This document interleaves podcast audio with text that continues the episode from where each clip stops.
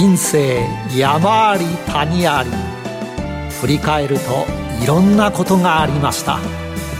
あの経験がなければあの人との出会いがなければ今の私はありません。それでは物語の始まり始まり。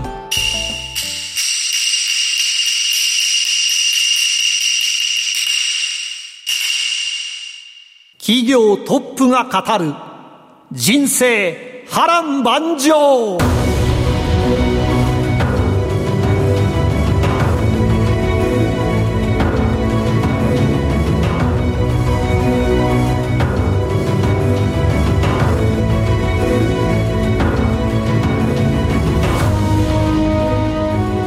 この番組は企業トップをお招きしその波乱万丈な人生にスポットライトを当てるヒューマンインタビュー番組です。トップに上り詰めるまでのライフストーリーからどんな人生のヒントが得られるでしょうか。進行役は辻るなが務めます。それでは番組の案内人をご紹介します。財産ネット企業調査部長藤本信之さんです。毎度相場の福の神こと藤本でございます。まあ今日のヒューマンはですねまあ当然あの企業トップが語るなので上場企業の社長さんなんですけどなんと今の企業の前にですね2つも自分がですね起業した会社がマザーズまで上場していったというですねすごい社長さんですね。今日は時間が足りないかもしれませんね、ね、今日のヒューマンにもぜひご期待ください。企業トップが語る人生波乱万丈。この番組はヒューマンホールディングスの提供でお送りしますあらゆる人の自己確立をサポートするヒューマンホールディングス。証券コード2415ジャスダック上場。ヒューマンホールディングスは教育事業を中心にその人材育成のノウハウを活かし人材、介護、保育、IT など数多くの事業を展開。国内から海外までグループのシナジーを活かし、社会のニーズに応える。証券コード2415ヒューマンホールディングスです。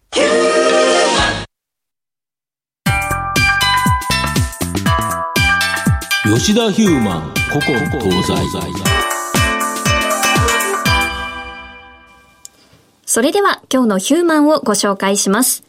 第19回のゲストは、証券コード2334東証マザーズ上場イオレ代表取締役社長吉田直人さんです。よろしくお願いします。はじめまして。よろしくお願いいたします。よろしくお願いします。それでは藤本さん、会社の紹介をお願いします。はい。えー、ヨーレはですね、東京都港区高輪にですね、本社がある連絡支援 IT サービスの楽々連絡網などをですね、展開している会社という形になります。この楽々連絡網は団体活動を支援する日本最大級の連絡網サービスとなっています。スケジュール調整や出欠確認、アンケートなど団体活動で必要なサービスを、まあ、無料で使えると。特にスポーツ系サークル、学校、教育、趣味系サークルに強みを持ってまして、38万団体、669万人が利用していると。なんと大学生ではですね、4人に1人、これが利用しているという形になります。で、会員登録時に、例えば学生であればですね、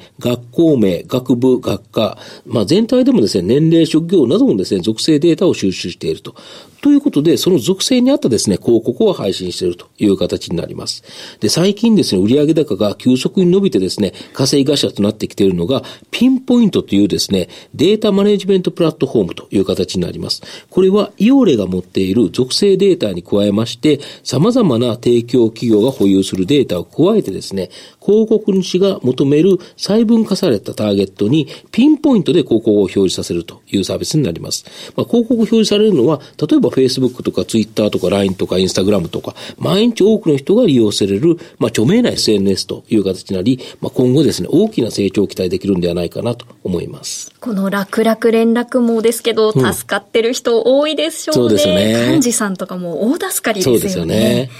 今日は吉田さんの人生にロックオン。今から吉田ヒューマンの生態を探るべく、トップに上り詰めるまでの人生についてたくさん質問します。一問一答形式でお答えください。それでは、よーい、スタート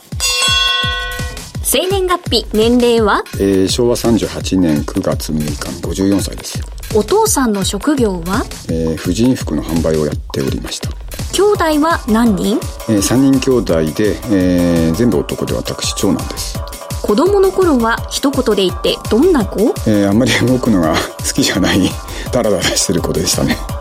勉強スポーツどっちが好きでした？まあ、どっちもあんまり好きではなかったですね。何が好きだったんでしょう？本を読むのが好きでした。初恋は何歳？小学校1年生の時です。相手の子はどんな感じの子でした？うん一番やっぱりクラスで活発な女の子でした。国語算数英語理科社会どの科目が一番得意？社会ですね。子供の頃は何になりたかった？あのーまあそのままうちの父をの会社を継ぐんだろうなというふうに漠然と思っていました。ちなみにご自身は社長になると思っていましたか？あのもうずっと子供の頃からそうやって育てられてたので なるんだろうなと勝手に思っておりました。社会人1年目はどこでスタートしましたか？は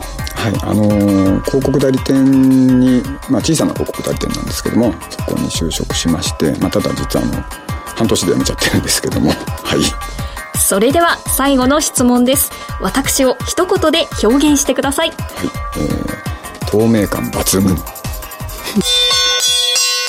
ありがとうございます。よいしょバージョンでしたね、はい それでは藤本さんはどこが気になりましたか、まあ、やはり社会人1年目で半年で辞めちゃって、そこから何したんですか？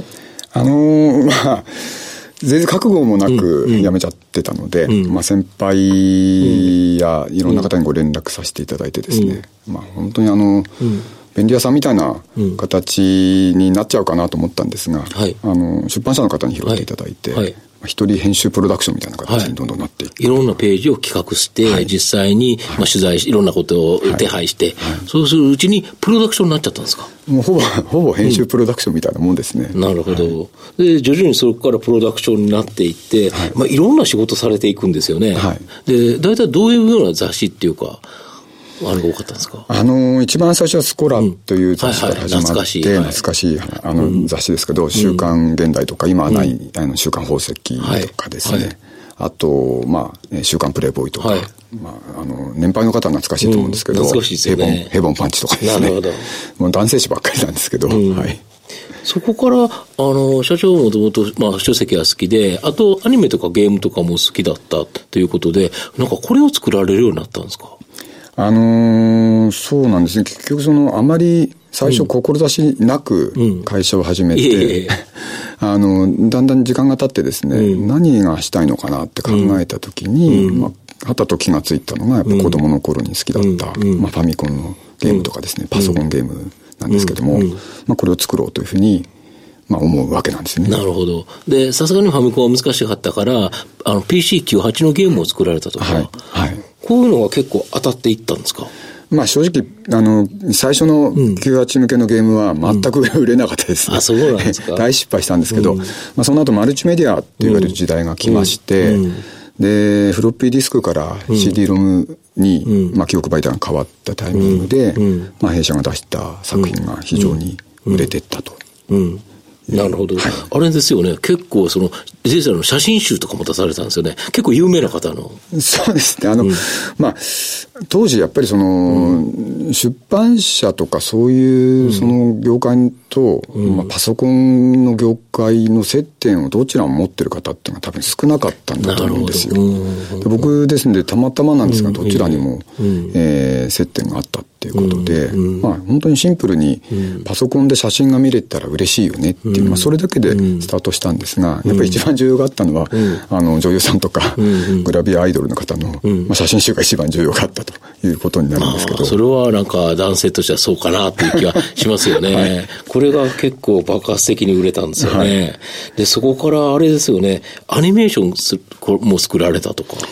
そうですね。あの、結局、まあ、そこから頑張ってですね、あの、やっとコンシューマーゲームの方にたどり着くんですね。で、あの、セガのサターンですとか、はいはい。ソニーのプレイステーション向けの、まあ、ゲームメーカーとして、はいあの、ようやくいろんなタイトルを発売できるまでに至るんですけど、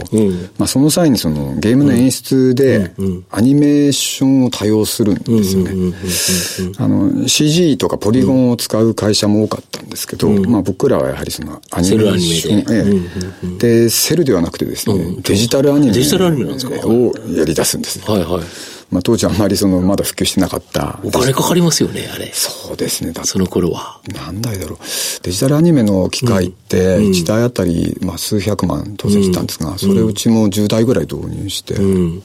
あ、でも結局、やっぱり最新のものって使える人いないんですよね。うん、まあそうですよね。うん、なるほど。で、そこで大きくなってきたのに、なんか32歳の時に転機があって、が、んになられたとか。まあ、ストレスだと思うんですよね。うん、あの、ずっと一生懸命仕事をしてきてて、うん、まあ、自分の好きな仕事だったんで、まあ、のめり込んだっていうのもあると思うんですが、うんまあ、それで気がついたら、まあ、たまたまラッキーなことに発見が早くて。うん、よかったですね、そこは。32の時に癌になったんですが、まあ、結果的に、とはいえ、僕はもう分かってなかったんで、当時死ぬんじゃないかと、勝手に自分で思い込んで、まあ、同じ死ぬんだったら、まあ、超大作を残して死のうと、いうふうに思いまして、結構無茶を始めるんですね。なるほど。はい、で、いろいろ資金調達というか銀行から借り入れをして、はい、なのにっていうことだったんですか？そのタイミングで。いや、そうですね。ちょうど、まあ、タイミング悪かったのかもしれないですけど、うん、あの、まあ、結果的に、あの、97年の、うん、あの、ビス規制の貸し剥がしに遭遇してしまうね、はい、ああ、あの、山石とか宅銀とかが行っちゃった頃ですよね。はい、で、僕も銀行さんとのちょっと、あの、お付き合いって、まだ若かったんで、うん、当時33とか4ですから、はい、よく分かってなくてですね。はい、で、一行に返しちゃうんです。はい。そうしたところ、全行から返せと。返済を迫られまして、はい、で4月に、えー、返済迫られて、はい、5月に定期預金をフリーズされて、はい、で6月に普通預金がフリーズされて、はい、で気が付いたまあまあ一応自分の手持ちのものは全て売却して、うん、あの従業員の給料とか当てるんですけど、はい、そこから先ちょっと無理だなっていうことで、はい、まあ、7月に3か月で一気に倒産まで、うん、そこまで好調だったんですよね、そうですね、うまくいってたはずだったんですけどね、あのー、一気に奈落の底に落ちる感じなんですけど、でここでもう自己破産までいかれはい、あの、もう返せる額の金額ではなくて、うん、当時、負債で十数億ありましたので、で私も連帯保証入ってましたので、うん、で、まあ、個人でも自己破産をするっていう、うん、まあ、一番どん底の時期が34歳の頃ですかね、そこからどうやって復活してきたんですか？あの、まあ、最初は結構銀行さん恨んだりとか、はい、まあ結構世の中恨んだりとかもした時期もあったんですけど、はい、まあ結果的にまあいつまでもそんなことをしててもしょうがない、まあそうですよね。まだ若いですしね。まあ、気分を切り替えて、うん、あのー、まあ面積受けてですね、うん、そこから急にあのーうん、また事業を開始しようとい。うふうになってですね、あの、対古式マッサージの店いきなりすごい気分切り替えましたね、それはやっぱり、あれですか、いあの、マッサージで結構癒されたから あの、結局あの、倒産間際ってずっとあの、うん。叫びたりになってたわけですよ。はい、でもそうすると、あの、なかなか次の日きつくて仕事にならなかったりとか、うん、なんか非常に体にも良くないなと思ってですね、うん、あの、マッサージに癒しを求めてたってところありまして、うん、吉田ヒューマン自身が癒されたかったと。いやいや、だからといってなんで対価してマッサージだって話もあるんですが、まあその時のちょっとイメージが強烈だったので、まあ、あの、日本に当時なかったもんですから、あの、日本初っていうっていうのは非常にその面白いかなと思いましてですね。で僕も毎日マッサージやってもらえるかななんて、非常にあの、安易な気持ちでスタートしたんですけど、まあでもおかげさまで、まあ、気が付くと今もう全国に対抗式マッサージがあるので、ありますよね。非常にあの、まあやってよかったなと。まあ僕今全然関係ないんですけど、思っております。すごい痛いん。ですよね、太鼓式って。まあ痛くするとという感じですかね。あれでも最初はあの、仰向けで寝るじゃないですか。はい。仰向けで寝て最初に足をこう、もみもみされてると寝ちゃうんですよね。多分僕はそこが良かったんじゃないかな。あの、ストレスかかって、極限になってるとなかなか寝れないんで、ということだったのような、振り返ると気がします。で、太古式マッサージからまたなんでこのビジネスの方に？あの、やっぱりやってみて思ったんですけど、ずっとその、僕のやってるビジネスとは違うわけですよね。店舗のビジネスっていうのは僕やったことなかったので、うん、やってはみたもののっていうところもございまして、うん、流行ったんですけど、でもやっぱりあの、どっかでコンピューターとか、インターネットの世界に戻りたいなって気持ちがやっぱり強かったんです。それで友人と二人でサイバービズっていう会社を、まあ、設立しまして、まあ、それが今、あのザッパラス。ザッパラスね。東証一部に、うん、まあ、上場しておりますけど。こちらあれですね、コンテンツ系の会社で、最初出てきたところには、あの、i モードとかのコンテンツとかで、はい、結構ガッときた会社ですよね。そうですね。ちょうどマーケットがこう拡大するときに、うん、まあ、非常にタイミングよく出られたなというふうに思ってます。なるほど。はい、で、これから、ここをやめて、はい、この今のイオレを作られたのは、まあ、まあ、そういうちょっと非常に僕特殊な備蓄破産とかですね、経験もしてですね、まあ、あのもしその事業で復活するんであれば、はい、社会貢献型の事業みたいなもので復活できたらいいなというふうに、まあ、ちょっと自分の中で思ってたんですね。まあ、それで、まあ、あの、弊社の社名の由来って、うん、あの、オーレって応援から来てるんですけども、うんねはい、社会貢献って言っても、ちょっとまだ、僕もその時まだピンと来てなくて、うん、自分の中での社会貢献って何ができるんだろうっていうことで、まあ、ちょうどあの日韓ワールドカップの前年に、はい、僕はあのこの会社を作るんですけども、はい、非常にスポーツ盛り上がってましたので、まあ、サッカーから、まあ、スタートして、まあ、いろんなスポーツを支援するような、そんな仕組みを IT で作れないかなと。思ってですね、これを作ったと。いうなるほど。要は最初はサッカーとかさまざまなスポーツのコンテンツとかを作られるようなところからスタートして、そこからなんかフットサルのあの人から言われて、この連絡網になったとかっていうのを聞いたんですけど。あの、そうなんですよね。あの、サッカー新聞を、携帯サッカー新聞を作ってまして、で、いろんな少年サッカーチームとか、高校のサッカー部とか取材して回ってました。で、その時にあの、皆さん、快くうちの読者になっていただくわけなんですが、まあ、その中のあるチームから、うん、あのまあ、連絡も作ってくれと、うん、まあ、雨が降って、子供さんがあのグラウンドので連絡もが遅くて、あ来ちゃったとか、まあ、違うとこ行っちゃったとか、があってですね、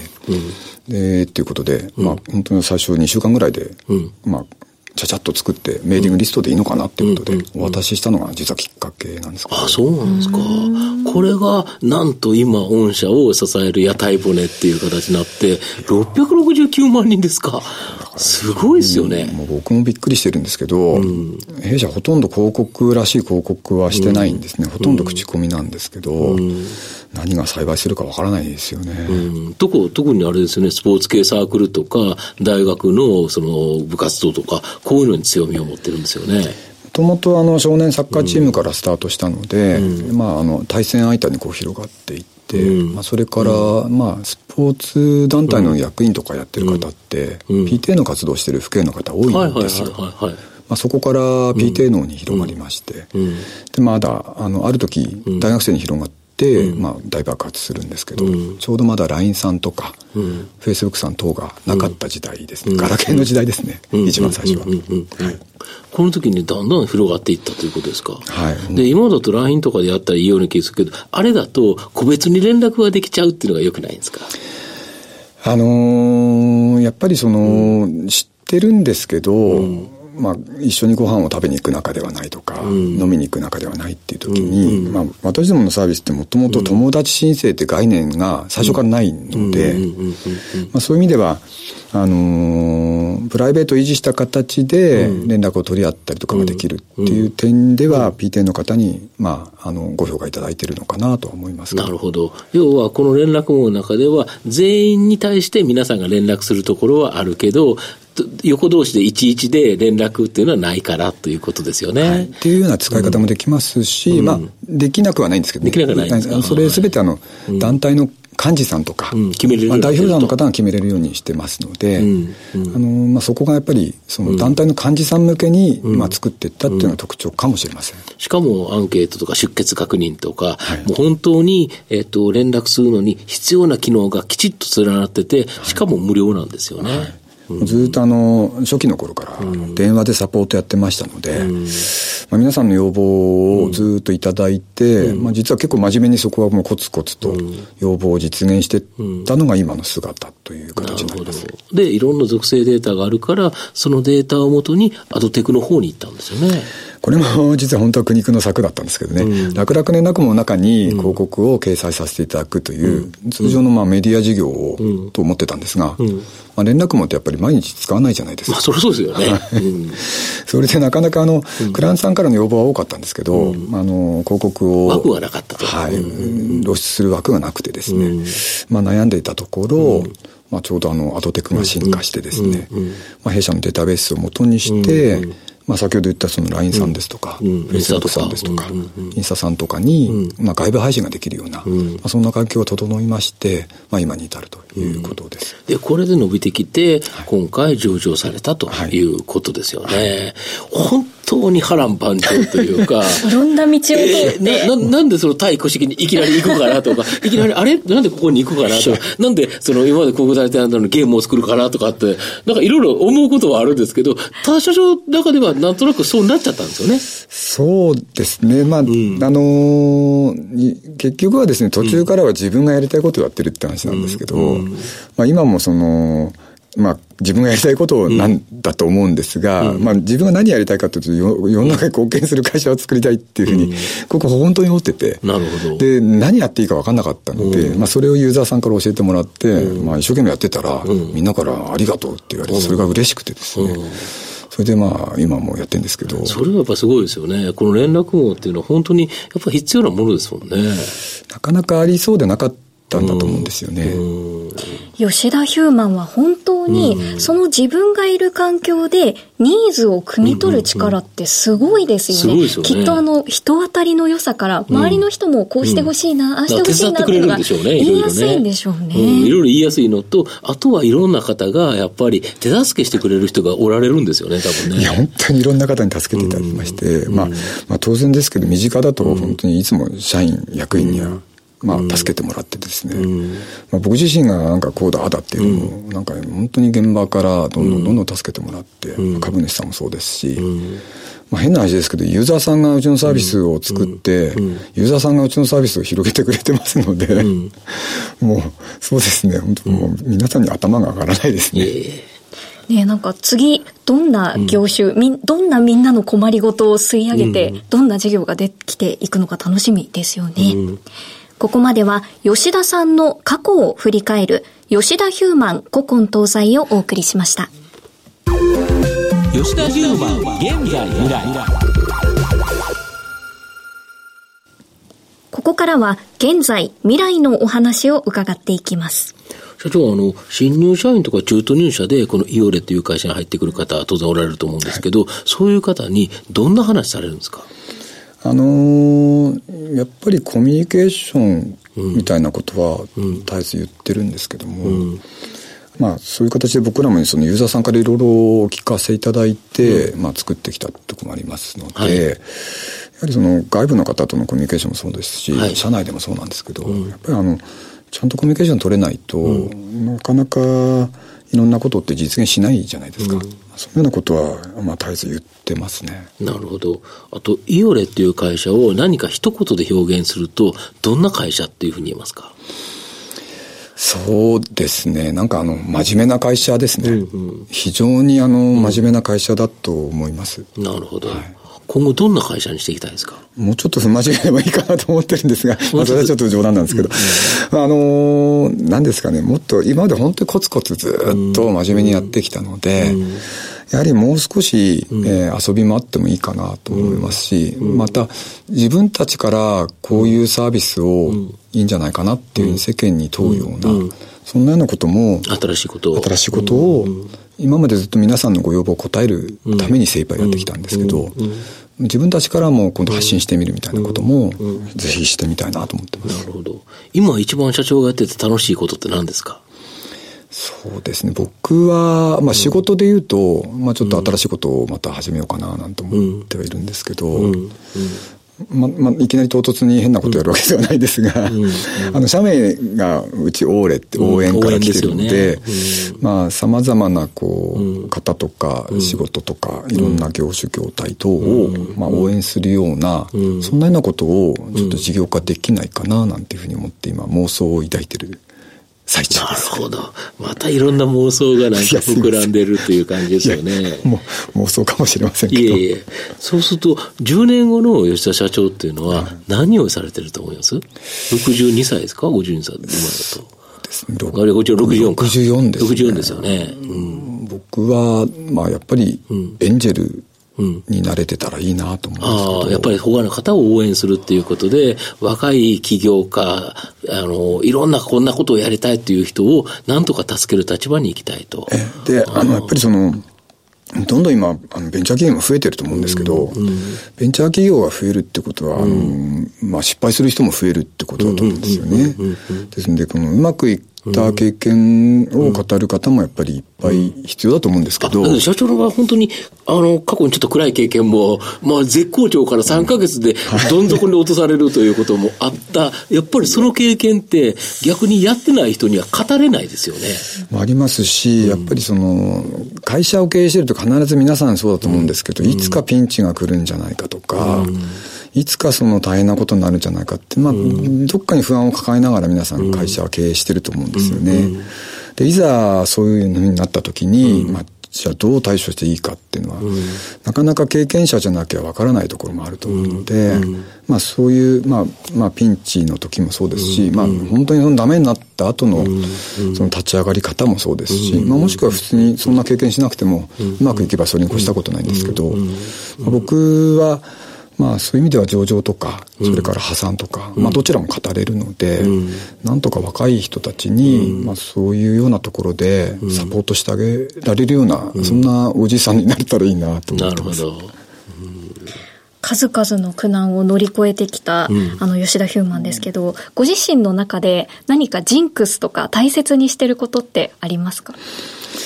そうですね。ジンクス大切にしてること。これをすれば、きっと成功するはず。よし、頑張ろう。うんうん、ここ一番の時にこう大切にしてることってありますか？あの、会社の名前とかをつけるときに、うんうんやっぱ画数は気にしてますね。そうですか。子供が生まれた時のように。いや、そうなんですけど、これで不思議な話で、うん、僕あの破産したゲームメーカーって、うん、あの、10画で非常に画数悪かったんです。で、ピンチになった時に人間ってやっぱり心が折れるんですよね。はい、ところがあの、いい画数の会社名だと、うん、いや、この会社は画数が良くて将来大きくなるっていうふうに言われてたはずなんで、いや、ここで負けるはずがないと。なるほど。みたいなことを。思い込みができると。思い込み、まあ自己暗示なんですけど、結構会社の経営って多少なりともそういうのって大事じゃないですか。心の拠り所みたいな。なるほど。面白いですね。まあちょちょっとあるかなと思います。けど、そんな信じてるわけじゃないですよ。なんですけど、ちょっとだけ。やっぱりちょっとだけなんか、なんかよりどころがないと、やっぱり経営って孤独ですからね。やっぱり、まあそういうのは、本当にピンチになった時に聞いてくるんですよね。なるほど。たくさんのお話聞かせていただき、ありがとうございました。今日のゲストは、証券コード2334東証マザーズ上場、イオレ代表取締役社長、吉田直人さんでした。ありがとうございました。ありがとうございました。どうもありがとうございま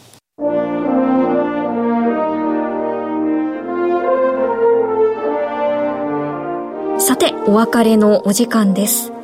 人とのつながりを大切に周りの人の役に立ちたくて、ここまで来たということでしたね、うんうん、そうですね本当に波乱万丈な人生だったんじゃないかなと思いますねここまでのお相手は藤本信之と辻るなでお送りしましたそれでは来週のヒューマンにもご期待ください企業トップが語る人生波乱万丈この番組はヒューマンホールディングスの提供でお送りしました。